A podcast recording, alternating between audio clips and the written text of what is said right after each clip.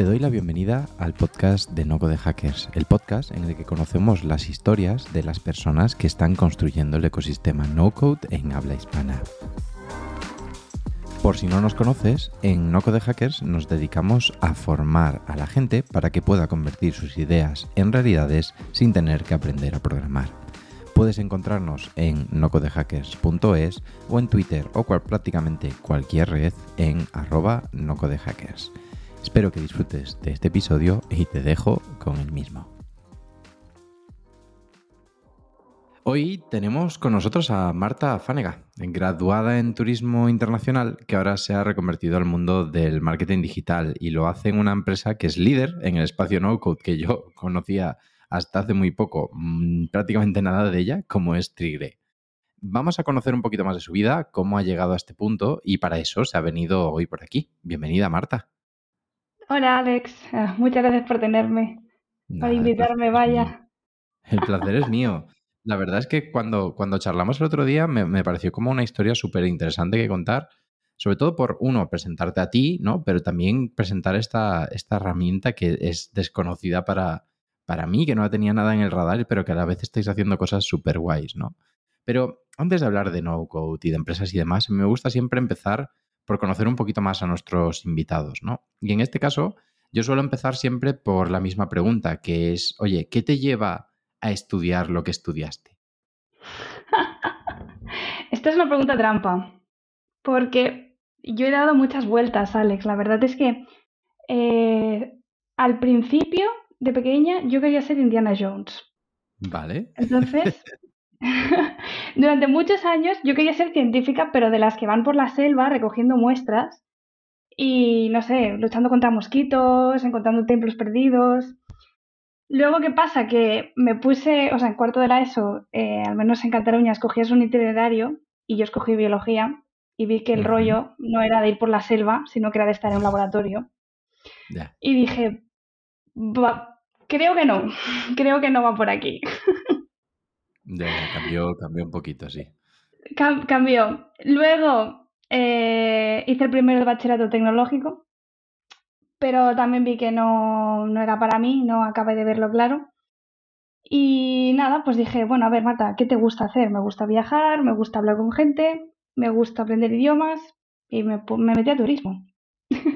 Sí, es, bueno, no lo repetiría, no, no creo que volviera a hacer turismo si pudiera ir hacia atrás y recomendarle a Marta que, que no lo hiciera, sobre todo porque después vino todo el tema de la pandemia, el COVID, eh, bueno, toda la industria turística se resintió muchísimo, hay también mucha precariedad, así que cualquier persona que se lo esté planteando, que se lo plantee bien, me gusta hacerlo, no lo repetiría. De hecho, he acabado en turismo, he acabado en marketing digital, hice un máster en marketing digital y entonces yo ahí sí que me vi en mi salsa, dije, esto sí que me gusta. y, aquí estoy. Qué bueno. Mira, pues varias, varias cosas, ¿no? Em, estaba escuchando justo el podcast de, Capital que hablaba con Victoriano Izquierdo y, Joan Tubao acerca de, la carrera, ¿no? Y de qué carrera elegir, ¿no? Yo creo que, una de las grandes virtudes que tiene estudiar una carrera es los años que pasas allí y cómo maduras y cómo te expones a gente cercana, ¿no? Pero creo que ahora mismo, pues ese background que puedas tener de turismo igual es hasta una ventaja, ¿no? Dentro del mundo del marketing, porque además, si no me equivoco, eh, trabajaste un tiempo dentro del sector turismo, ¿no? Tienes esa experiencia quizá empatizando Con, clientes. Trabajé en agencias de turismo, eh, también trabajé durante un verano en un hotel de cinco estrellas en Barcelona. Que eso fue pues como hacer la mili prácticamente, porque ya después de esa experiencia dije, no, esto no es para mí. Pero sí, no sé, todo cuenta, todo suma. Al final, obviamente, las cosas que vas aprendiendo no las pierdes, se quedan en la mochilita. Pero sí que es verdad que en retrospectiva, viendo lo que hago ahora y lo mucho que me gusta, antes no, no sabía ¿no? que marketing digital iba a ser algo que me gustara tanto hacer. Así que... Qué interesante, qué interesante. Fíjate que, también creo que la universidad es ese camino que nos sirve, la universidad y quizá los primeros años de trabajo, ¿no? Para entender que no quieres pasar, ¿no? Que es lo que, lo que no quieres en tu vida y luego ya ir reconduciéndote, ¿no? Pero esa parte de reconducirte me parece muy interesante porque a mucha gente le cuesta, ¿no? Hay mucha gente que nos escucha pues probablemente esté en un punto vital parecido, ¿no? Ya no, no será la transición turismo a marketing, pero será pues mm. cualquier cambio, ¿no? Entonces, ¿por qué te decides a estudiar ese máster de marketing digital? Y sobre todo, ¿cómo dices, ostras, mi, mi, mi mundo va por aquí a continuación, ¿no? ¿Cómo, ¿Cómo son esos pasos? Pues quizás fue una sucesión de muchas cosas, porque yo he colaborado con muchas asociaciones a lo largo de los años y una parte vital es el marketing. Entonces yo ya había hecho marketing de forma no oficial, ¿sabes? Así como un hobby para estas asociaciones y vi que era algo pues que reunía muchas características de cosas que me gustan. Por un lado el diseño, comunicación, eh, tratar con gente, porque al final marketing digital sigues tratando con gente, tienes que pensar en formas de que, o sea, tienes que pensar en formas de ser escuchado por la audiencia a la que quieres llegar. No es gritar tus mensajes al vacío y ya está. Y más ahora en esta época en que todo, todo el mundo tiene un móvil en la mano, es muy difícil competir por la atención de los demás. Entonces, hice estos primeros pinitos y dije, me gusta. Luego también me gustaba el modelo de trabajo, que era básicamente con un ordenador que te puedes plantar en cualquier sitio del mundo hacerlo. Y eso también me permitía viajar, una de las cosas que me llevó a estudiar turismo en primer lugar. Y sí, no sé, hice el, máster este, me pareció interesante el currículum. También tenían profesores que tenían experiencia en, empresas del sector, una cosa que yo creo que es muy importante, ¿no? Y me gustó bastante, aprendí muchas cosas y después de eso em, fue cuando me mudé a Holanda y acabé trabajando para Trigger, para la empresa en la que estoy ahora. Mm, qué bueno. Eh, pues justo hasta ahí quería llegar, ¿no? Eh, estás en Trigger o Tigre, o, no, sé, exactamente decirlo, me lo explicaste otro día, pero me cuesta. Yo también eh, la llamaba Trigre al principio y no, es, en inglés, es Trigger, pero podemos llamarla Tigre incluso si quieres, Trigre. Maravilloso. Vale, pues cuéntanos, cuéntanos acerca de esta herramienta, ¿no? Em, como te decía, cero conocimiento, eh, la audiencia probablemente tenga cero conocimiento de qué es eh, Trigger, Así que cuéntanos qué, qué hacer esa herramienta y luego ya profundizaremos en cómo llegas tú allí. Pues Trigger es una plataforma no code.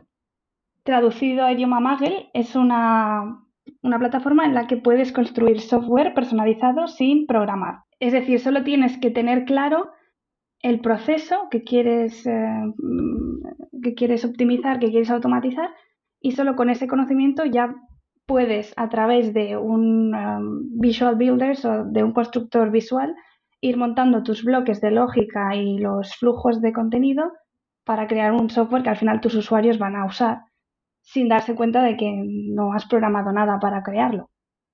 Entonces es una plataforma que está muy enfocada a empresas. Eh, son soluciones para empresas, para um, pequeñas empresas, desde pequeñas empresas hasta empresas muy grandes, ¿no? Al final eh, muchas empresas se encuentran con esta tesitura, tienen un proceso o un, proceso que, tienen que optimizar, no saben cómo hacerlo. Eh, contratar a alguien para que lo haga desde cero es carísimo, sobre todo si eres alguien que está empezando o un emprendedor. Y muchas veces las soluciones que hay en el mercado pues no son exactamente lo que quieres. Entonces, Trigger ayuda a todas esas personas en esa, en esa tesitura a que encuentren pues su solución ideal, su solución hecha para específicamente para ese caso, vamos, 100% personalizada. Claro, pero dentro de esa propuesta que acabas de hacer, pues entrarían un montón de herramientas, ¿no? Entraría Glide, entraría Software, entraría Retool, entrarían un montón de ellas, ¿no? Entonces, ¿cómo se diferencia Trigger del resto del ecosistema? Me gusta que me preguntes esto, Alex. Es una pregunta importante. La tenía preparada. sí, bueno, yo creo que es importante empezar por lo que Trigger no es. Y es que eh, al final es una plataforma que está mm, creada en Holanda, ¿vale? Tiene una mentalidad nórdica en el sentido de que em, es minimalista y se enfoca en un objetivo último que es que funcione.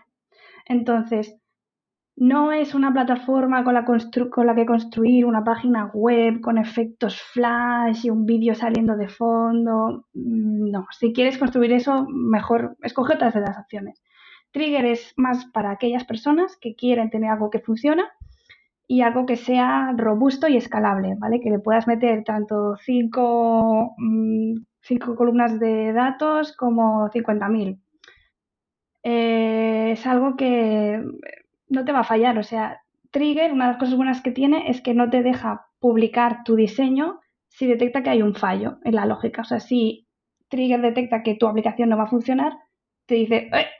cuidado, no lo puedes publicar, arréglalo primero. Entonces es una forma de asegurarte que siempre va a funcionar. Así que no te tienes que preocupar si no tienes mucha idea sobre software, sobre programación, porque es que la misma plataforma ya te dice, te, te chiva, oye, esto está mal, arréglalo, que si no tus usuarios se van a volver locos. Y yo creo que esa es una de las mayores ventajas que tiene la plataforma. O sea, que una de las mayores ventajas es lo que se centra en, ser funcional, ¿no? En contraposición a quizás tener una interfaz más bonita o tener una, mayor personalización de, esa interfaz, ¿no? Eso me lleva a pensar que em, es una herramienta mucho más enterprise o empresa más grande de lo que pueda de lo que pueda parecer, ¿no? Porque al final en esas empresas pues da un poquito más igual que sea más bonita que fea, pero que puede costar un poquito más que un usuario como, como yo, que por ejemplo a mí el diseño me parece súper importante que utilicen este tipo de, herramientas, ¿no? Entonces, ¿cuál dirías que es el principal caso de uso de, Trigger, ¿no? ¿Qué, ¿Qué, tipo de cliente va a Trigger? Suelen ser personas, ya, bueno, emprendedores, empresas pequeñas, empresas grandes, que quieren eh, optimizar procesos internos. Es lo que tú dices, no son aplicaciones de cara al público para vender algo, son aplicaciones internas para optimizar de forma rápida, precisa y, funcional procesos internos. Ya puede ser pues un CRM, un envío de facturas, eh, no sé, gestión de documentos internos, cualquiera de estas eh, cosas que se suelen gestionar con Excel y Drives compartidos y empleados corriendo en círculos con las manos arriba porque no saben dónde está la última versión, pues todo eso lo puedes hacer con Trigger. Qué bueno, qué bueno. Y oye, ¿cuáles son los, los, casos de éxito, ¿no? Que digas tú, eh, oye, mira, hemos conseguido con este cliente montar esta aplicación y hemos conseguido ahorrarles pues X horas o, tanto dinero, ¿no? Gracias a utilizar Trigger. Esta pregunta también me gusta mucho. Yo te voy a explicar, bueno, mis casos en realidad, mis preferidos personalmente. Hay uno que me gusta muchísimo, muchísimo y es eh, House. Es una empresa holandesa que crea eh, casas modulares sostenibles, ¿vale? Entonces, lo que básicamente haces con esta empresa es un poco lo que harías con un Lego. Tú diseñas tu casita y de forma sostenible ellos la crean y la puedes montar. Entonces, estas casas están hechas de, cartón. De hecho, en, holandés, Wickel quiere decir cartón, ¿vale? Son casas de cartón. Y todo esto se monta en una, bueno, en una, en una, en una, no sé cómo decirlo, en, la, en la fábrica, ¿vale? Tienen una serie de máquinas que lo que hacen es coger una lámina muy grande de cartón y recortar como la forma. ¿Qué pasa? Que eh, esta empresa gestionaba esto con Excel. Eh, tienen mucha gente trabajando día y noche en, las, o sea, con las máquinas estas y eso significaba que muchas veces la información se perdía, no quedaba, bueno, no se transmitía correctamente, lo, lo, típico que pasa, ¿no? Que el de la mañana te dice, oye, acuérdate que esta pieza le falta este trozo y el de la tarde no se acuerda, el de la noche no lo sabe y al día siguiente el de la mañana dice, oye, que esto está mal hecho, hay que volver a empezar. Les costaba mucho tiempo y trabajo eh, el tema de la comunicación perdida, ¿no? Entonces uno de los, uno de los chicos que trabaja allí encontró Trigger y empezó a montar su solución él solo. Y esa primera versión se ha convertido al final en la herramienta que ellos usan para manejar la producción de sus casas sostenibles. O sea, es lo que están usando ahora. Y lo que más me gusta de este caso es que ellos empezaron automatizando solo una cosita, ¿no? La máquina está en concreto, y al ver que funcionaba, pues han ido como ampliándolo, metiéndole más capas, ¿no? Ah, pues venga, que se gestione también esta otra máquina, que también tenga en cuenta esto, no sé qué, vamos a ir añadiendo, ¿sabes? Más, más, más workflows, más procesos y están en, están en continuo crecimiento tanto la empresa como la aplicación. Es algo que me hace mucha gracia, es como una plantita que va creciendo a la vez que la misma empresa.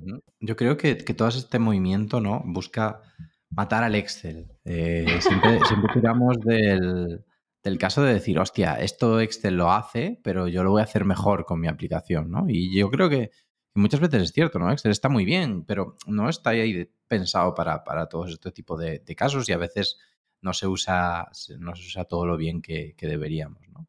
Entonces me parece muy interesante con el foco de, herramientas internas. Ah, me gustaría entender también un poquito más acerca de cuánto de curva de aprendizaje tiene, tiene esta herramienta, ¿no? Es, digamos que una herramienta más centrada en personas que tienen cero background técnico y que lo de una API, un webhook le suena a chino, o, es más dirigido a que sea alguien que ya tenga cierto bagaje?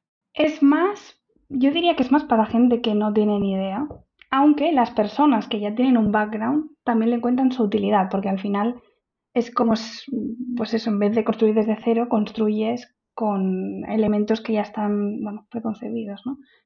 Pero yo diría que, sí, que es más para beginners. De hecho, nuestra, bueno, mi propia experiencia, yo entré en la empresa junto con otro compañero, entramos los dos a la vez, y lo primero que nos hicieron fue un, bueno, un training de cómo funcionaba la herramienta, ¿no?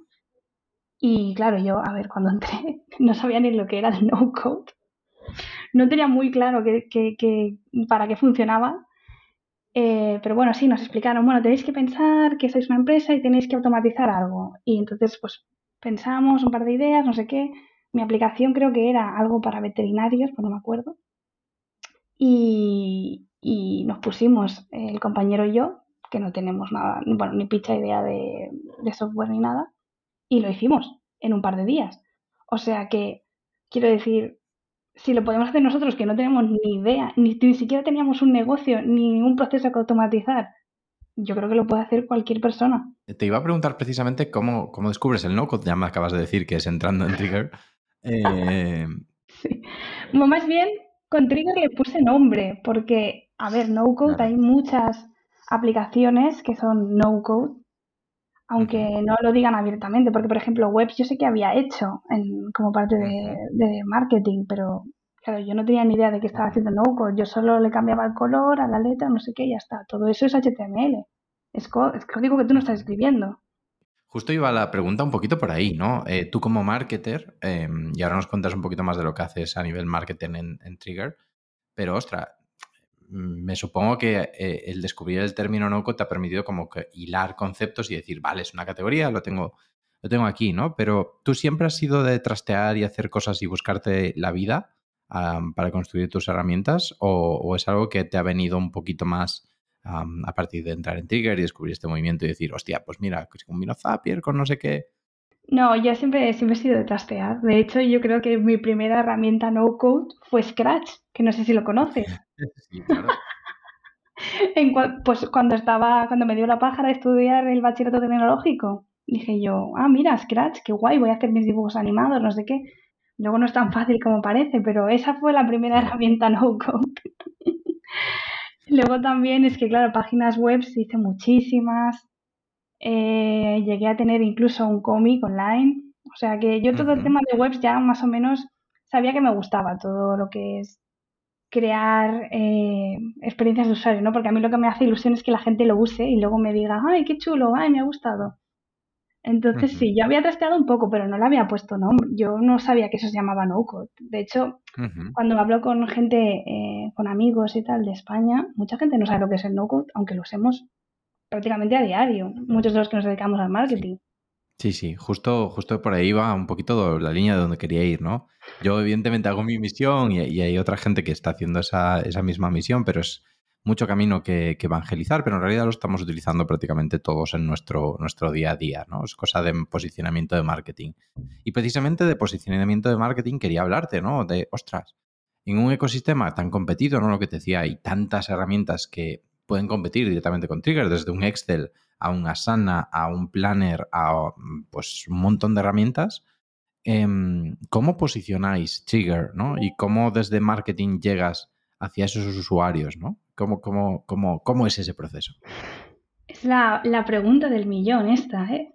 A ver, también quiero decir por adelantado que el departamento de marketing soy yo, junto con el que es mi jefe, pero somos muy poca gente, entonces sí que es verdad que tenemos muchas ideas y una estrategia, eh, una estrategia así en general, desgraciadamente somos pocos, no podemos llevarlas a cabo todas, ¿no? Eh, uno de los problemas que tenemos o de los desafíos que nos encontramos es el que tú dices.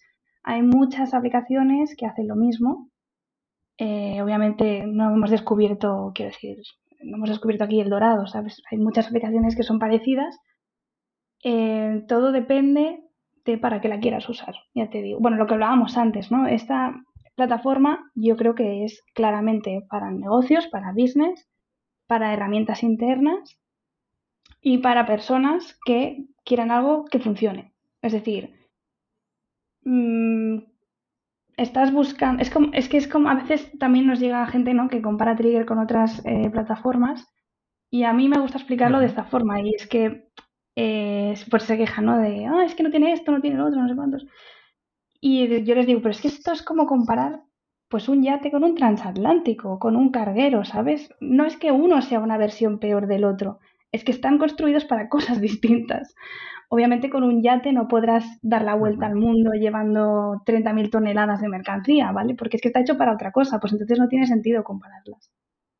Y en esa misma línea, Trigger es para eso, para negocios, para gente que quiere que su aplicación no le falle nunca, que esté siempre ahí funcionando y que, y que cualquier persona pueda construirla, incluso dentro de la misma empresa, ¿no? Esa es la gracia también de Trigger, que lo que contábamos de Wickelhouse, la aplicación que lleva, o sea, que maneja toda la producción, la empezó creando un empleado, uno de los mismos chicos que estaba allí, se puso a aprender a hacerla, no sé qué, no sé cuántos, y entre todos han aprendido, la van ampliando y, y la, van a, la van adaptando exactamente a lo que ellos quieren. Entonces, si te encuentras en una situación como esta, tengo un negocio, tengo algo que quiero automatizar o optimizar, quiero que funcione, no tengo mucha idea, tampoco tengo mucho tiempo para ponerme aquí a cambiar todos los botones de sitio, no sé qué cuántos, yo creo que Trigger es la solución ideal.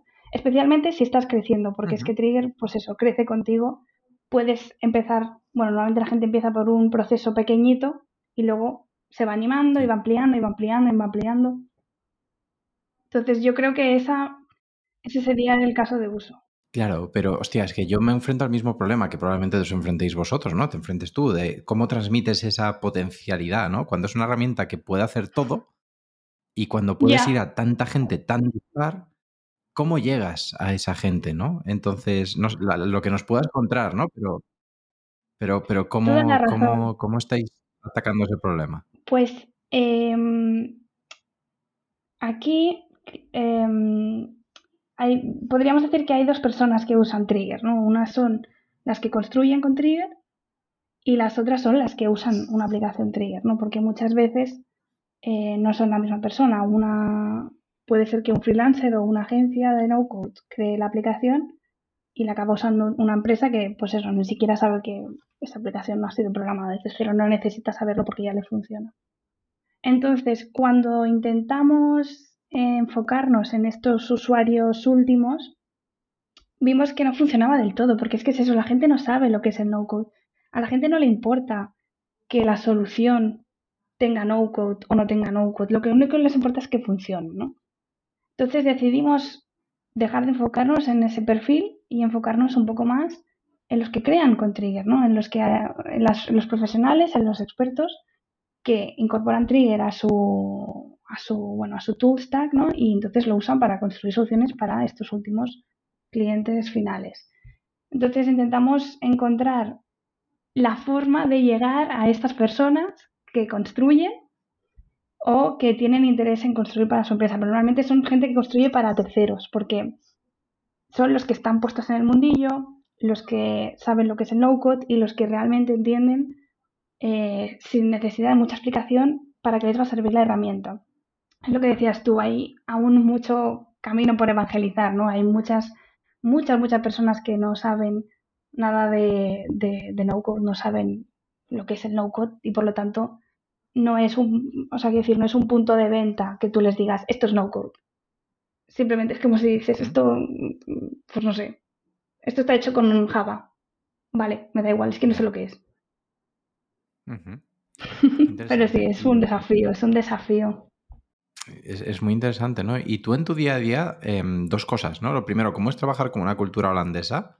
Y segundo, ¿qué haces en tu día a día? ¿no? ¿Cómo, ¿Cómo se trabaja en marketing dentro de una herramienta no code? La primera pregunta, ¿cómo es trabajar para una empresa holandesa? He de decir que a mí, personalmente, me encanta. Me encanta, me encanta, me encanta, me encanta, me encanta trabajar para ellos. Eh, y sobre todo después de haber trabajado en otros sitios en España, digo, es que esto es el cielo, porque son personas directas que te dan el feedback que necesitas, no con mala leche, ¿sabes? Te, simplemente te dicen, oye, mira, mm, Marta, esto no está bien. Y yo al menos lo agradezco muchísimo porque no me haces perder el tiempo intentando adivinar lo que quieres, no, tal cual. ¡Pum! Esto está mal. Lo haces. Y luego, por otro lado, también son personas como que yo, yo creo que son más organizadas, al menos que con las empresas con las que yo he trabajado en España, porque tú ah, tienes, o sea, te organizas, ¿no? Te organizas, por ejemplo, yo qué sé, con el Microsoft Teams te organizas el calendario y la gente te mira el calendario, la gente sabe que estás ocupada, la gente no te llama cuando ve que en el calendario pone estoy ocupada. Eh, y es algo que pues, jolín, yo aprecio un montón, porque si yo al principio de la semana, ¿no? Me organizo el tiempo y digo, venga, voy a dedicar X horas a esto, X horas a lo otro. Obviamente siempre hay imprevistos, ¿no? Pero que la gente siempre te esté interrumpiendo o te esté lanzando prioridades nuevas a la cara, ¡pum! Eso es algo que a mí me entorpecía mucho el trabajo, ¿no? Porque al final, al ser una persona sola, tienes que organizarte muy bien, ¿no? Y la forma en que se organizan y la forma en la que, en la que entienden el trabajo, a mí me parece genial y me gusta mucho la verdad. Qué guay. Solo tengo buenas palabras. también con él, bueno, yo es que no tengo en realidad hijos ni nada, pero también a la hora de compaginar tu vida familiar con la vida profesional, también he encontrado que son mucho más flexibles en ese sentido, ¿no? Que yo qué sé, una anécdota que a mí me gusta mucho explicar es el primer día que empecé a trabajar con ellos, yo estaba acostumbrada, al menos en España, a tener pues 20 minutos de comer, ¿vale? De 9 a 5, 20 minutos para comer, pero 20 minutos de fichas para afuera, comes, fichas para allá, tal. Y yo le dije al que es mi jefe, bueno, ¿cuánto tiempo tenemos para comer? Y me miró así, ¿sabes? Como si le hubiera preguntado la tarjeta, cuál era el pin de su tarjeta, en plan, ¿qué cojones? Y me dice, pues, lo que necesites. Y yo, ah, pues, ¿qué respuesta más o más? Se agradece, se agradece, la verdad. Y esa fue una de las primeras veces que yo dije, guau, es que estoy trabajando para personas de otra cultura y realmente me gusta mucho más. Así lo digo. Qué guay. Y dentro de, tu rol, ¿no? ¿Cómo, cómo dirías que es un día a día? Pues es, yo, es lo que te digo, yo intento eh, organizarme a principios de la semana todo lo que tengo que hacer eh, según la prioridad que tiene, porque al final es eso, el tiempo es el que es, eh, la capacidad es la que es y al final llega un punto que aunque le echara más horas, mi cerebro no rendiría más. Entonces, usamos Trello para organizar las tareas que tenemos y yo pues me pongo la prioridad que tiene cada una y lo que me va a costar hacerla, ¿no? Pues una hora, eh, más de una hora. Esto fue un consejo que de hecho me dio Yesa, que es uno de mis jefes, que me dijo que me organizara, o sea, no solo me organizara la prioridad de las tareas, pero también el tiempo que me iba a llevar a hacerlas y que la unidad mínima de tiempo fuera una hora. Aunque yo, aunque yo creyera que contestar un email, por ejemplo, me iba a llevar cinco segundos, ponle una hora, por si acaso, porque cualquier cosa puede pasar.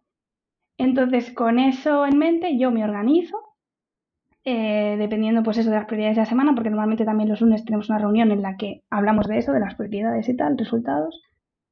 Y, y con eso en mente, pues ya voy haciendo, porque lo bueno de tener tan claros los, lo, bueno, las cosas pendientes y las prioridades es que realmente te puedes enfocar. Y el hecho de que el resto del equipo más o menos sepa cómo te has organizado eh, a través del calendario del Teams y respete los tiempos, que también es importante, también me permite, pues a mí eso, enfocarme en algo y decir, venga, voy a gastar dos horas, bueno, voy a invertir dos horas en hacer esto, pum, lo hago, hecho. Y además es que tengo muchas cosas distintas que hacer, o sea, desde las newsletters, el email marketing, todo el tema de la página web, del SEO, las analíticas, eh, creación de contenido. Yo soy la que edita los vídeos, eh, que hacemos uno por semana, eh, todo el tema de los blogs. Es que todo lo que puedas imaginar lo hago yo. Merchandising lo hago yo. Eventos lo hago yo. Hablar con gente guay como tú, Alex, lo hago yo. Qué guay, qué guay. Oye, pues, pues mola mucho conocer el día a día, ¿no? Y sobre todo con una cultura tan, tan diferente, ¿no? Como puede ser la, holandesa. Yo estuve solo una vez de vacaciones por allí y me, flipó la, cultura que había por allí, ¿no? Pero me imagino que, viviéndola, pues tienes que, entenderla un poquito más, ¿no? Y si te gusta es una maravilla. Yo, yo quiero profundizar un poquito más ahora en, cómo ves tú este, este ecosistema, ¿no? ostras, con tantos marketers que existen en el mundo, ¿crees que deberían los marketers eh, meterse más a descubrir qué es esto de no code y cómo les ayuda? y si la respuesta es sí, ¿cómo? Yo creo que, por supuesto que sí. El cómo es más complicado. Pero es que sin no code sería. Yo no podría hacer todo lo que hago sola, sinceramente. Desde el tema, pues por ejemplo, un tema como los vídeos, ¿no? Nosotros hacemos un vídeo a la semana, eh, los grabamos todos seguidos eh, una vez al mes o una vez cada dos meses y yo los voy editando, ¿no? Luego, pues tengo una herramienta con la que eh, edito, tengo otra herramienta con la que me saca los subtítulos, tengo otra herramienta con la que hago el diseño de la carátula de YouTube, porque no lo hago con el Photoshop, lo hago con una herramienta que se llama Canva. Es que todo esto es tiempo que estoy ganando y que estoy, ¿sabes?, empleando eficientemente, porque es que si no, una tarea que ya de por sí me lleva cinco horas, es que me llevaría el doble. Imagínate que me tuviera que poner yo a transcribir de una a una todas las palabras que va diciendo el compañero, que sería imposible, no sería, no sería factible. Luego, una vez tienes ya los subtítulos, los conviertes en post de, eh, de redes sociales, los puedes convertir en blog, los puedes convertir en, o sea, los puedes reciclar de mil maneras una vez ya tienes el texto ese. Y todo eso sin no no sería posible. Y luego, por ejemplo, programar las, los posts de redes sociales, programar las newsletters, eh, poder hacer las segmentaciones de audiencia. Es que hay tantas cosas que hacemos con no-code, o que al menos yo hago como, como marketer con no-code, que es que solo puedo decir, vamos, hagamos más los marketers tienen que saber que lo que están usando es no-code y que aún, aún hay aún muchísimas más herramientas eh, con las mismas características, eh, en el sentido de que no necesitan conocimientos avanzados de programación para usarlas y que les van a facilitar la vida un montón. El cómo ya no lo sé, porque eso es complicado. Sí, sí, es, es un target complicado, ¿no? Porque al final el marketer tiene como necesidades muy diversas, ¿no? Pero yo creo que se resume un poquito en saber que existe, ¿no? Y saber darte como un hilito del que empezar a tirar y decir, mira, pues, oye, ahí está Zapier y, oye, puedo conectar Zapier con esta y con esta otra y puedo automatizar cuando publique esto que me genera la transcripción, que me lo suba a YouTube y, ahorrar tiempo, ¿no? Que al final yo creo que es lo que, lo que todos acabamos queriendo, que es trabajar menos en tareas que nos aportan poco. Totalmente de acuerdo, totalmente de acuerdo. Y, bueno, ya por, ir acabando, ¿no? Eh, a la gente que, nos está escuchando que, diga, hostia, pues mira, Trigger me parece interesante, ¿crees que hay demanda de profesionales que, sepan Trigger? ¿Recomendarías a la gente que empezara a aprender? Sí, la verdad es que, sí, porque nosotros, como ya te he comentado antes, nos estamos enfocando mucho en conseguir, eh, bueno, expertos, gente que se interese eh, en Trigger para, incorporarlo perdón, a su propio stack de herramientas. Y nosotros vemos y recibimos eh, a mucha gente interesada en que alguien les construya la aplicación Trigger, porque al final las características que tiene permiten que construyas cosas muy potentes en muy poco tiempo y con un budget que se ajusta a muchos bolsillos, incluidos los de las empresas pequeñas o empresas que quieren empezar con un proyecto pequeño y luego ir viendo. Entonces sí, yo recomendaría que cualquier persona que sea un profesional del no-code, al que le guste la automatización, la optimización de procesos, eh, que le eche un vistazo, que le eche un vistazo y sobre todo a nuestro partner program, porque está mal que yo lo diga, pero es que es la puta hostia, de verdad. es yo, de verdad, tienes, o sea, te ayudamos a que adquieras la formación adecuada. Te redirigimos leads que nos llegan a nosotros y encima tienes tú una comisión mensual encima de lo que tú ya quieras cobrar en concepto de pues implementación o lo que sea. Es que, mira, yo si no estuviera trabajando en Trigger y lo hubiera encontrado por mi cuenta, me hubiera hecho profesional del no-code ya. Qué guay. Pues oye, eh, dejo ahí la recomendación. Eh, la verdad es que creo que es una muy buena recomendación y que espero que más gente aprenda no-code en general y Trigger en particular, si es algo que les llame la intención. Y, te voy a dar tu momento de, spam. O sea, puedes promocionarte tú, puedes promocionarte a Trigger, donde pueden encontrarte. Ah, cuéntanos, cuéntanos lo que quieras. Bueno, mi momento de spam lo voy a dedicar a Trigger. Importante, se escribe trigre.com, o sea, T-R-I-J-J-R-E.com. Y como bonus os puedo explicar el porqué de este nombre, porque a mí me lo explicaron y yo me quedé un poco a cuadros. Y es que, o sea, la idea original era llamar a la empresa Trigger, como en inglés, ¿no? Trigger, no sé, ahora no me acuerdo de la traducción, pero quería llamarle Trigger y el dominio ya estaba cogido. Entonces dijeron, bueno, pues vamos a hacer un, remix.